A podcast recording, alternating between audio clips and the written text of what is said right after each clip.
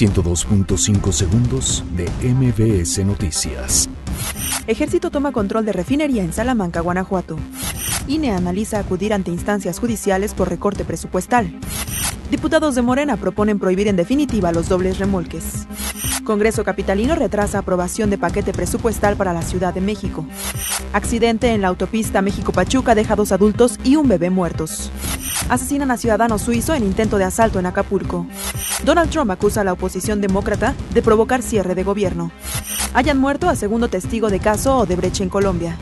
Chivas presentan a Jesús Molina como su refuerzo para el clausura 2019. Cruz Azul hace oficial la contratación del peruano Yoshimar Yotun. 102.5 segundos de MBS Noticias.